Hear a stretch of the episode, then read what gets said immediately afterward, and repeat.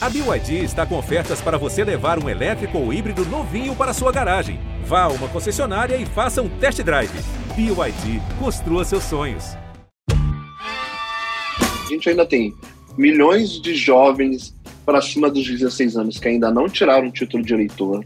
Mas além dessas pessoas, a gente tem uma porrada, assim, milhares de outras pessoas, outros adultos que estão com títulos em situação de cancelamento, em situação irregular, gente, pessoas públicas, influenciadores, a gente tem uma responsabilidade política que ela é muito importante.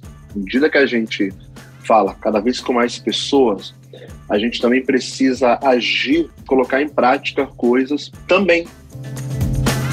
Tindó ele está criando uma experiência que ela é física, assim. então o Tindó vai acontecer de forma presencial já quero esse quilombo do amor aí, hein? Me convida. Pô, por favor. Não, já tá convidadíssimo, assim. Todo mundo, inclusive, aí. Olá, eu sou a Kenia Sade e você está ouvindo Tona Trace, podcast da Trace Brasil, multiplataforma dedicada ao melhor da cultura afro-urbana do Brasil e do mundo. Aqui a gente se conecta com arte, música, histórias transformadoras e também cruza as fronteiras e dialoga com as diásporas africanas. Então vem comigo, que o Tona Trace começou. começou. começou.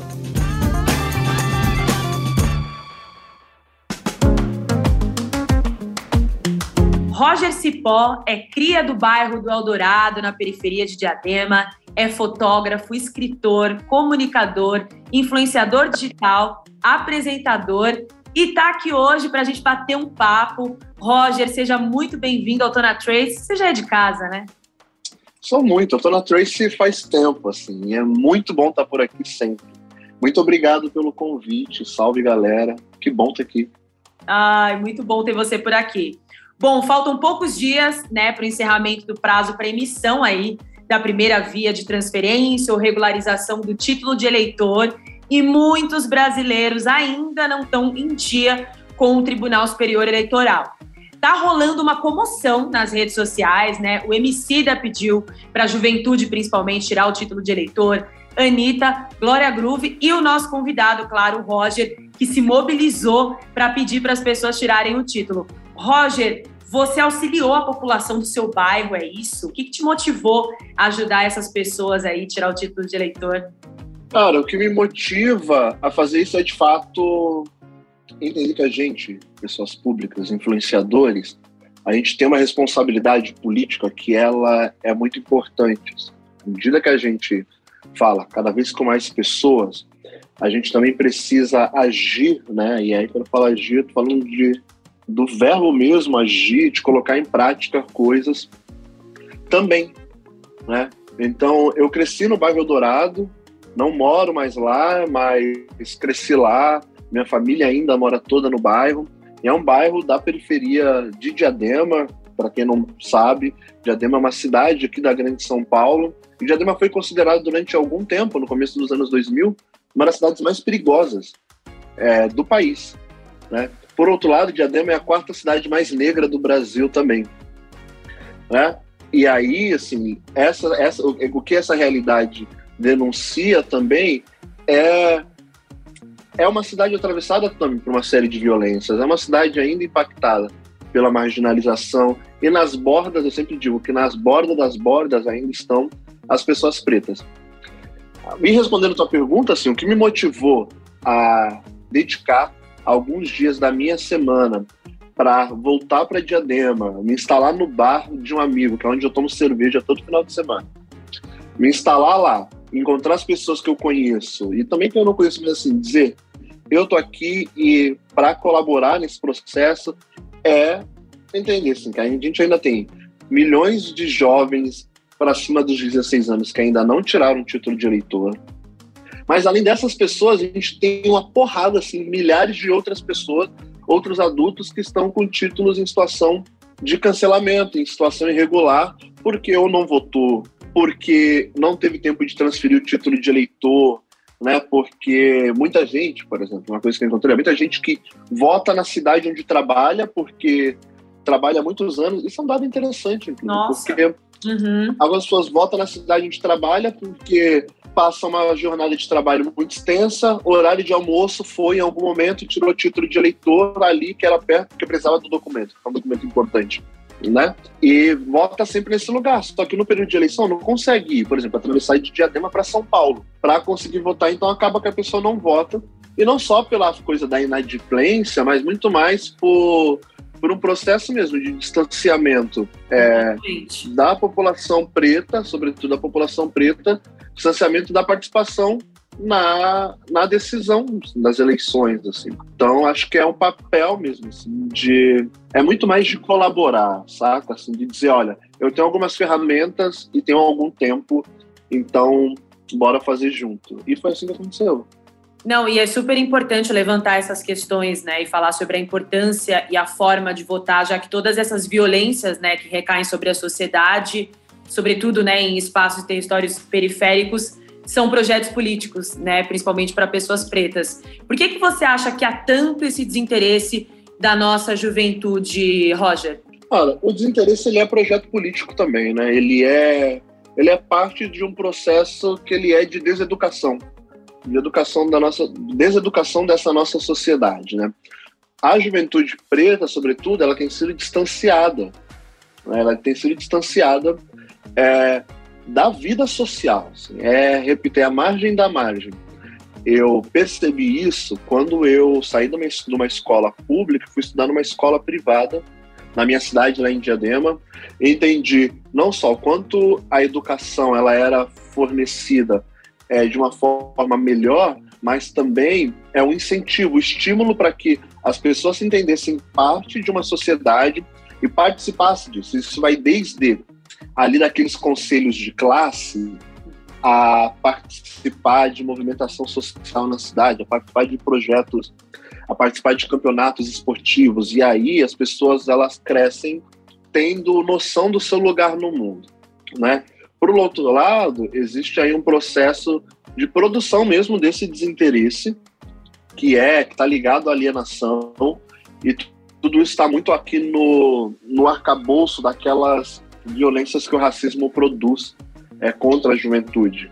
É, porque se a juventude, no geral, ela está desinteressada, a juventude preta é, ela tem sido impulsionada para o desinteresse, e não só isso, assim, porque a juventude preta ela tem sido impulsionada é, para o trabalho subalterno, ela tem sido impulsionada, né? ela tem sido negligenciada e marginalizada. Então, há aí uma certa produção mesmo de violências que no final do dia, cara, esse cara ele não ele não está muito interessado, ele está interessado em mudar de vida, ele está interessado que as coisas mudem, mas, primeiro que dizem que política não se discute, então Sim. ele não quer fazer parte. A gente já é ensinado, né? Uhum. É, e depois que dizem política não se discute, muito menos você não precisa discutir política, tá tudo certo, mas é, tem alguém discutindo.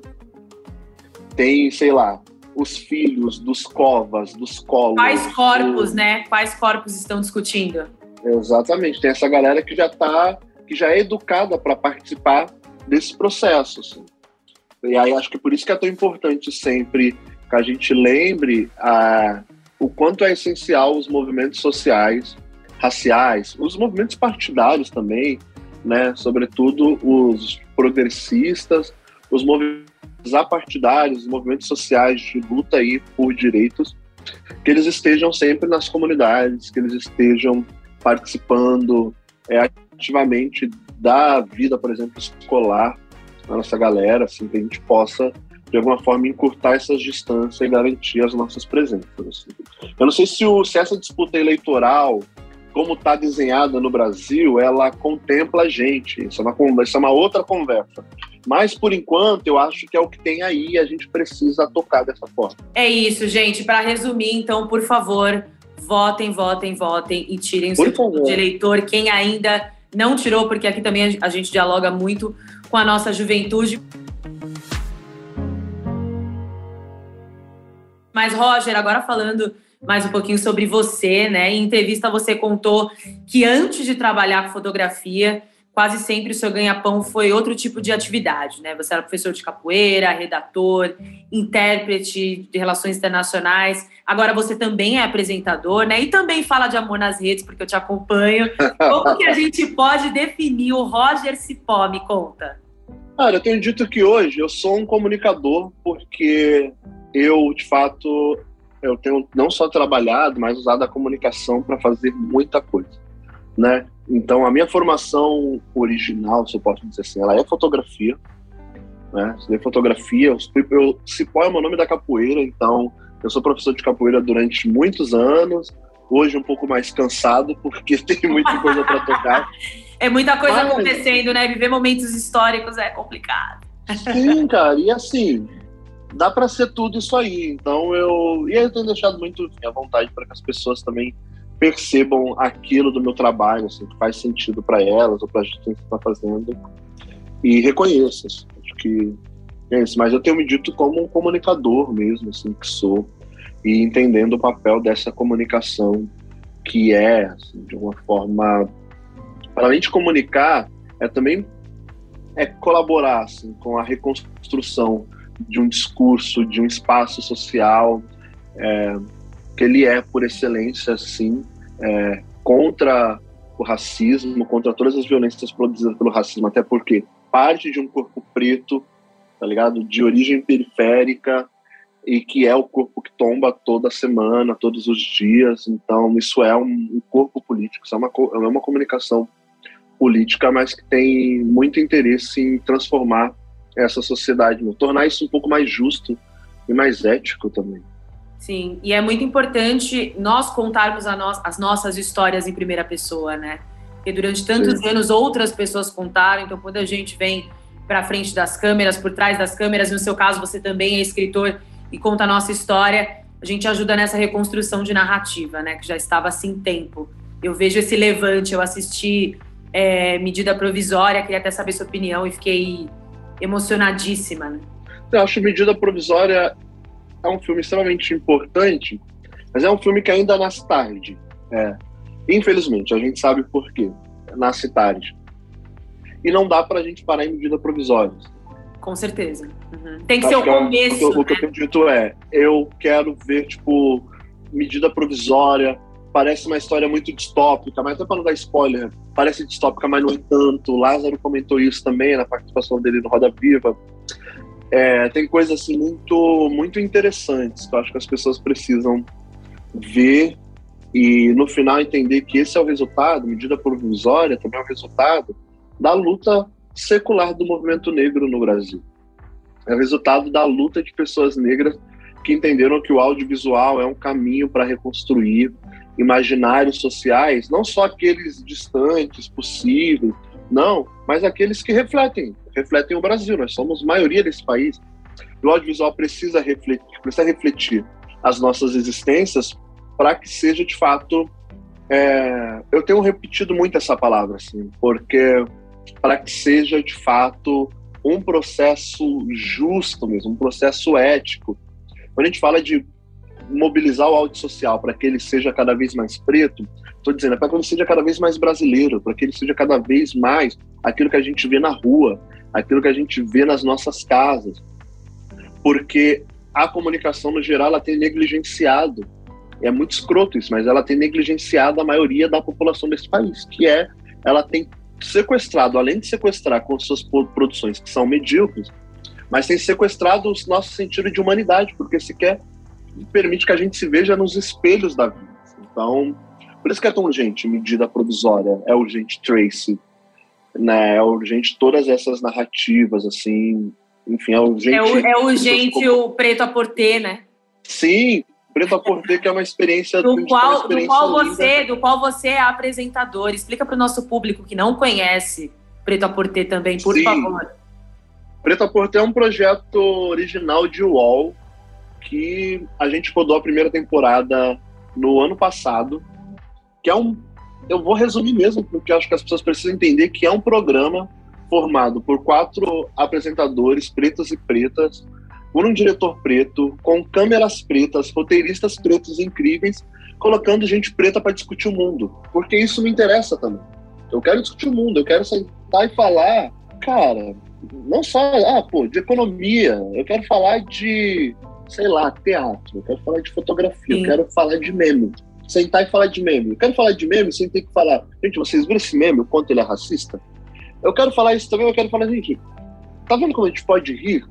Tá vendo como a gente pode existir? Assim, é, é, é por esse lugar. Preta Porter, ele é uma série né, dividida em cinco capítulos que apresenta assim, experiências de arte, cultura, política, variedades mesmo, é, entre São Paulo, Rio de Janeiro, é, Estados Unidos, vários lugares assim, dessa nossa diáspora, e que é outro projeto que precisa existir, assim, tal qual Trace e todos esses outros que a gente falou aqui.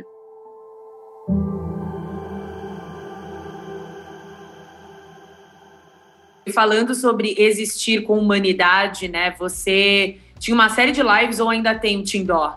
Você ainda tem? Sim, o, o Tindó, você... vou, dar, vou dar spoiler, posso? Pode, pode dar spoiler. O Tindó tá saindo agora desse ambiente virtual porque o Tindó é uma live que aconteceu durante um ano. Sim, em que eu acompanhei. Eu, aproximava, fazia parte ali de, um, de, uma brincadeira de aproximar pessoas a partir do flerte. E isso, assim, era um espaço onde as pessoas, sobretudo pessoas negras, flertavam e aí isso resultou em namoros, resultou em casa. Eu sou padrinho de alguns casamentos. Mentira que resultou em namoro! Tem namoro, pedido de namoro ao vivo. Que incrível! Casamento, é, mas, para além disso, aconteceu uma coisa muito importante, que é quem não se conectou dessa forma com alguém acabou fazendo bons amigos, acabou fazendo conexões de trabalho, acabou fazendo negócio.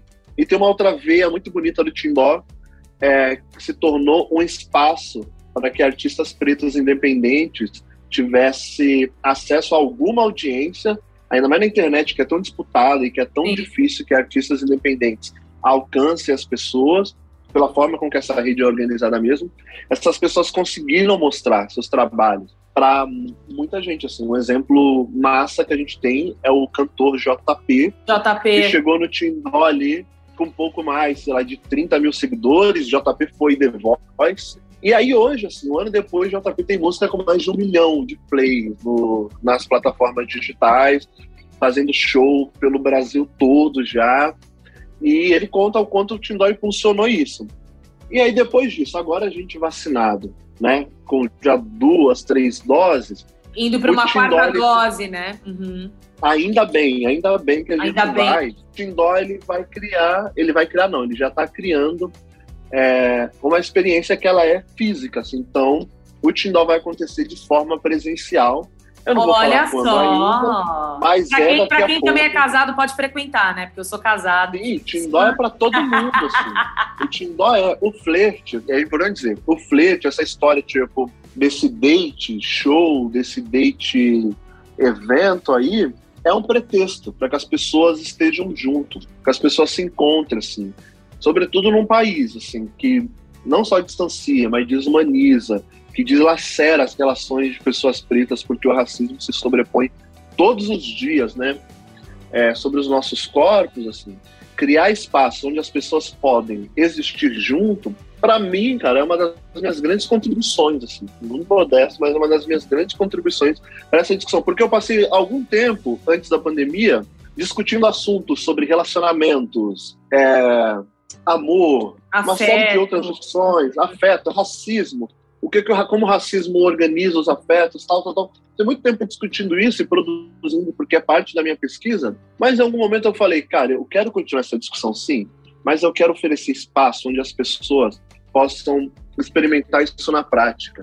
Ou espaços onde esse discurso, ele de fato mobilize para alguma coisa, porque é, não dá mais também, assim, para que na internet a gente discuta sempre coisas e que a gente pense também que a gente vai esgotar é, e resolver questões que são estruturais da sociedade em comentários de Facebook ou de Instagram. A gente não vai dar conta dessas discussões lá. Mas também se a gente não oferece outra, outras possibilidades, é um chovendo molhado, assim, ou vira o que eu chamo de, de lata de lixo, né? Porque às vezes a internet é uma lata de lixo. Então, gente, olha essas imagens aqui, homem preto sendo violentado, homem preto apanhando da polícia, mulher e negra sendo arrastada. também com essas imagens. Né? Muito. Né?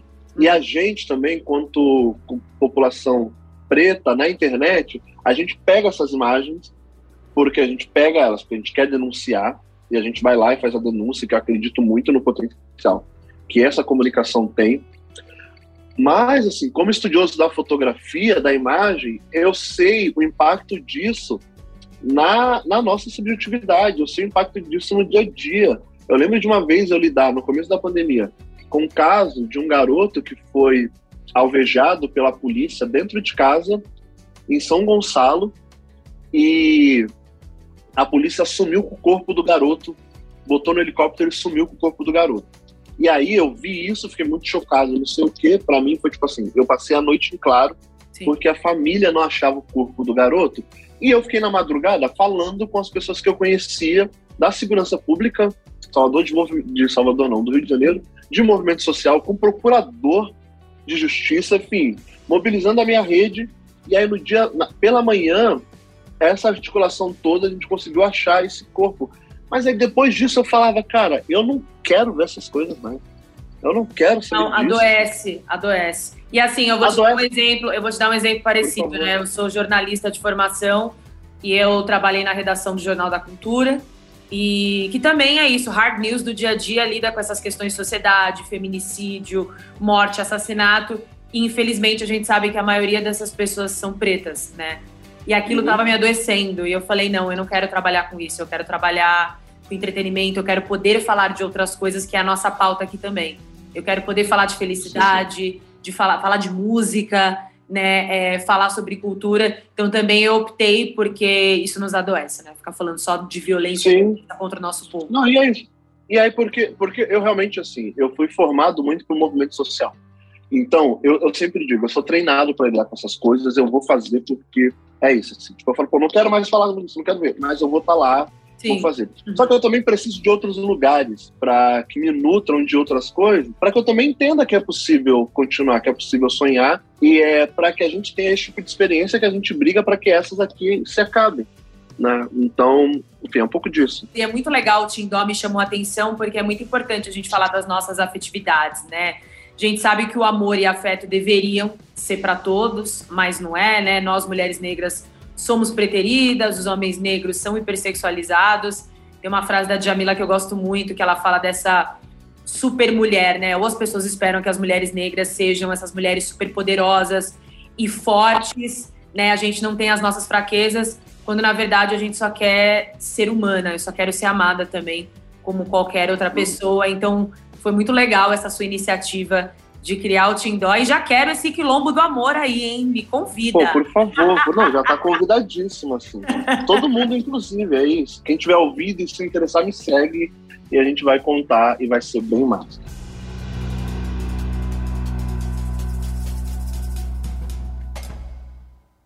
E Roger, você também é fundador da plataforma Olhar de um Cipó, né, onde você uhum. retrata as religiões de matriz africana através da vivência e da fotografia, né, de um olhar muito sensível, né? Como, como você mescla a sua espiritualidade é, com o seu cotidiano e com o seu trabalho? Sim, olhar de um cipó, assim, é parte de é a minha pesquisa autoral. Assim, eu não sou um acadêmico, né, embora flerte muito com, com esse tipo de intelectualidade, mas sou formado por outras intelectualidades, sobretudo aquelas que baseiam os terreiros de candomblé. Né? Eu sou Ogã, uma tradição de candomblé, Ogã, para quem não sabe, é aquela figura responsável por conduzir os atabaques durante a cerimônia. Então é isso que eu faço. Que são essenciais, né? Sim, é o coração do candomblé. É o coração. Uhum. E aí, ali em 2009, 2009, 2010, que é quando eu começo a estudar fotografia, e eu já estava ali no terreiro de Candomblé, conhecendo o terreiro de... Não, eu digo que eu não tive sorte de nascer, que né, numa família de Candomblé. Eu não tive essa sorte. Eu cheguei no Candomblé, eu nasci numa família que eu chamo de católica por osmose, porque não, não somos praticantes, mas eles, né, porque eu pratico outra tradição, mas toda criança é batizada na igreja nos primeiros anos de vida. Isso está acordado na minha família por algumas gerações. Então, cresci nessa família, também, assim, com muito preconceito em relação às religiões de matriz africana, por conta do estímulo que a gente sempre percebeu de que é do demônio, de que faz mal, de tudo. Aí depois que você vai estudar, você entende. Bom, esses estigmas, eles estão aqui nesse guarda-chuva do racismo, né? Então, inclusive, eu consigo compreender as famílias pretas que, por um processo de deseducação, elas reproduzem essas violências, que são violências, e aí, enfim, ali, 2010, nesse momento, eu fui me aproximando de uma família de alunos, alunos meus da capoeira, que era uma família de candomblé. E sempre tinha um convite, Roger, vai conhecer a nossa casa, a gente tem um terreiro. E eu, aquela pessoa, não, eu vou, sabe aquele convite assim, eu vou e nunca vou. Eu vou, mas não sei, tô em dúvida. Falando assim, cara, não vejo a hora dessa galera sair da minha aula. Porque era bem assim, tipo, pra eu conseguir negar esse convite. E no, e no fundo, assim, tinha um certo medo mesmo. Mas tinha umas coisas que eram muito que eram muito conectadas, porque às vezes eu estava cantando algo na roda de capoeira e aí o garoto, lembro dele até hoje, Marcos, o nome dele, ele falava assim: Cipó, sabia que essa, essa música que você está cantando, a gente canta no terreiro para Iemanjá? Sabia que isso aqui a gente canta para algum? E eu falava: É, é, vai lá uma hora você vai ver. Falei: Bom. Aí eu fui, eu fui porque eu falei assim, cara, essa família é tão generosa comigo, as crianças chegam, me tratam bem, as mães super atenciosas, sempre. Não é possível que essa galera é do mal. Não faz sentido. Deixa ela ver o que está acontecendo. E assim, você, Mas todo aquele fantasma da construção social de que terreiro e era algo negativo, né? E sim, eu era, eu era um cara de 17 anos, ali 17 para 18, saca? Então, tem isso também, todas aquelas verdades de um adolescente, ali saindo da adolescência. Eu fui lá ver. E quando eu cheguei lá, minha experiência no terreiro de candomblé, é o que eu sempre digo, eu nunca estive num lugar que eu era, de alguma forma, desconhecido e que eu fui tão bem tratado, tão bem acolhido, em que a cada minuto alguém via perguntar se eu estava bem, se eu queria água, se eu estava com fome. E olha, se ficar tarde, alguém vai com você, te leva, te deixa em casa, te dá carona, porque era até no meu bairro. Uhum. Mas se quiser, tem lugar para dormir aqui. E família, assim, família preta, muita gente preta conectada, e cantando, e aí tinha essa coisa da música que lembrava capoeira, as cantigas tal, e eu falei, gente, esse lugar aqui, ele é tudo menos aquilo que eu ouvi durante a minha vida toda sobre essas pessoas. E isso vai me puxando, assim, eu vou uma vez, vou de novo e passo aí, e quando eu vejo, assim, eu já tô, eu já sou parte. Porque uma coisa bonita do candomblé é que é isso, assim, tipo, você vai fazer parte a partir da sua vivência. Você não chega, tipo, sei lá, você vai na roda de samba e diz, então, a partir de hoje eu sou sambista. Não, você vai viver e aquilo vai fazer parte de você até que aquilo faça parte da sua identidade. Passei a viver isso e no meio desse caminho eu estava estudando fotografia e o terreiro de Candomblé foi virando esse espaço onde eu podia experimentar a minha fotografia e treinar. Então, tipo, de sacerdotisa, ela falava, olha, se você quiser fotografar, fica à vontade. E eu comecei nesse exercício. E era um exercício mesmo, porque toda a cerimônia eu estava ali observando e fotografando, e aí levava para aula para mostrar para o meu professor. E meu professor, como técnico, mesmo falando: cara, acho que você tem aí um motivo interessante para você estudar. Continua, continua. Eu caí na brincadeira de mostrar isso na internet em algum momento. E foi uma brincadeira mesmo, porque eu mostrei de uma forma muito despretensiosa, como, gente, olha aqui, eu sou fotógrafo, estou estudando fotografia, olha o que eu estou fazendo mostrei isso, aconteceu um movimento muito interessante que era o feedback das pessoas de Candomblé, se vendo fotografadas e se vendo bonitas. E porque são imagens, o Candomblé produz imagens muito bonitas, né? Bonitas e respeitáveis. Se vendo. Uhum. Sim, as pessoas se vendo, se vendo bonitas, se vendo respeitadas. E aí, para além daquela comunidade que eu estava fotografando, já furou a bolha, porque tem outras comunidades olhando para isso, isso no Facebook ainda. E aí foi que eu entendi que essa era, primeiro, a minha. A, eu não gosto do termo objeto de pesquisa, mas era o lugar que eu ia desenvolver Sim. uma pesquisa com todas, as, com todas essas atenções. Esse também é um momento que eu estou ali construindo uma consciência racial de forma crítica, né, sendo formado ali por um movimento de rua, pelas formações do MNU, de vários intelectuais pretos, e vou entendendo que tem um papel, um papel político nessa fotografia que é também de ajudar a reconstruir esses imaginários acerca dos terreiros de candomblé. Então eu estabeleço olhar de um cipó, né, que era contar, enfim, a partir do olhar de quem está dentro, vivendo o candomblé, contar esse candomblé, que era também, aí depois estudando, eu entendi que essa era a minha contranarrativa a tudo aquilo que outros fotógrafos e antropólogos brancos, europeus, foram documentando e criando sobre os terreiros de candomblé, que inclusive ajudaram a reforçar estereótipos racistas, né? Porque eu sempre gosto de lembrar a imagem que é assim, é um homem branco olhando daqui de cima com todas as suas lentes, cheio de racismo, para algo que é muito exótico, muito inferior. E ele tem, tipo National Geographic, assim, quando esses caras vão para qualquer lugar da África e eles precisam desvendar os mistérios daquela cidade tribal. E aí eles produzem coisas que parecem de outro mundo. E aí no meu trabalho eu só produzo um candomblé que existe para trazer pessoas para conhecer o candomblé como existe, não como ele está estabelecido a partir desses olhares racistas. Então, tenho feito isso nos últimos 12 anos já, fotografando é, entre, entre São Paulo, Salvador, Minas Gerais, diversas cidades do interior de São Paulo, Rio de Janeiro, muitos lugares assim, nesse foco.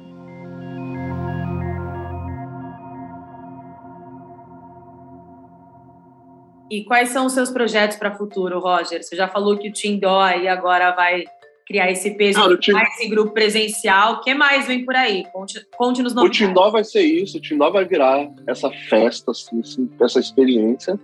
Vai ser muito legal, inclusive. Mas além disso, o Tindó tende a virar um aplicativo. E vou largar aqui Olha também. E aí, hein? Já quero, já quero esse furo.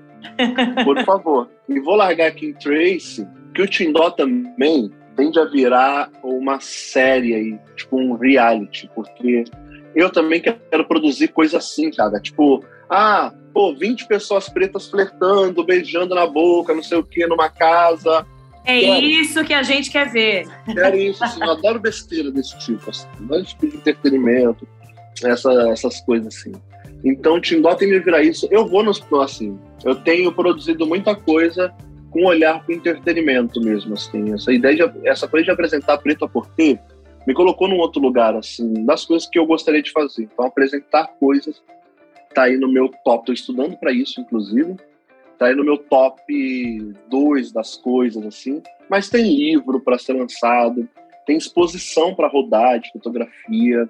E é isso, assim. Acho que por enquanto de novidade só porque tudo isso dá muito trabalho, inclusive. Então, tô, já, já é muita eu, coisa, eu, né? Já pega 2022 inteiro. Kênia, eu sou essa pessoa que todo dia eu tô, tipo assim, é, e se eu fazer isso aqui? Aí eu começo a escrever e botar no mundo. Ah, e é se eu? Então, mas é isso. Mentes criativas não param.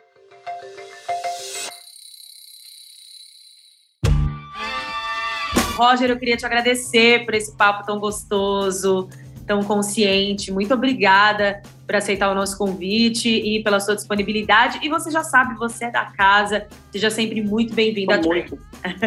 Não, eu que agradeço muito. Obrigado, Ken. Obrigado toda a equipe de Tracy é, pelo convite. E que bom, assim, que bom que a gente está junto. Continua daqui, eu vou daqui e a gente continua. Muito obrigado pelo papo, obrigado pela escuta de todo mundo que está aqui também. Muito obrigada, é isso. Um beijo para você de casa. Beijo. Tchau, tchau. E é isso, gente. Chegamos ao fim do podcast Tona, Tona Trace. Trace. Sigam a gente nas redes sociais, arroba Trace Brasil no Instagram e no Facebook e Twitter, Trace Underline Brasil. Toda quinta-feira tem episódio novo do Tona Trace na sua plataforma de áudio preferida. Não deixe de seguir o podcast no Spotify ou na Amazon de assinar na Apple Podcasts ou de se inscrever no Google Podcasts ou no Castbox, ou de favoritar na Deezer. Assim você recebe uma notificação sempre que um novo episódio estiver disponível.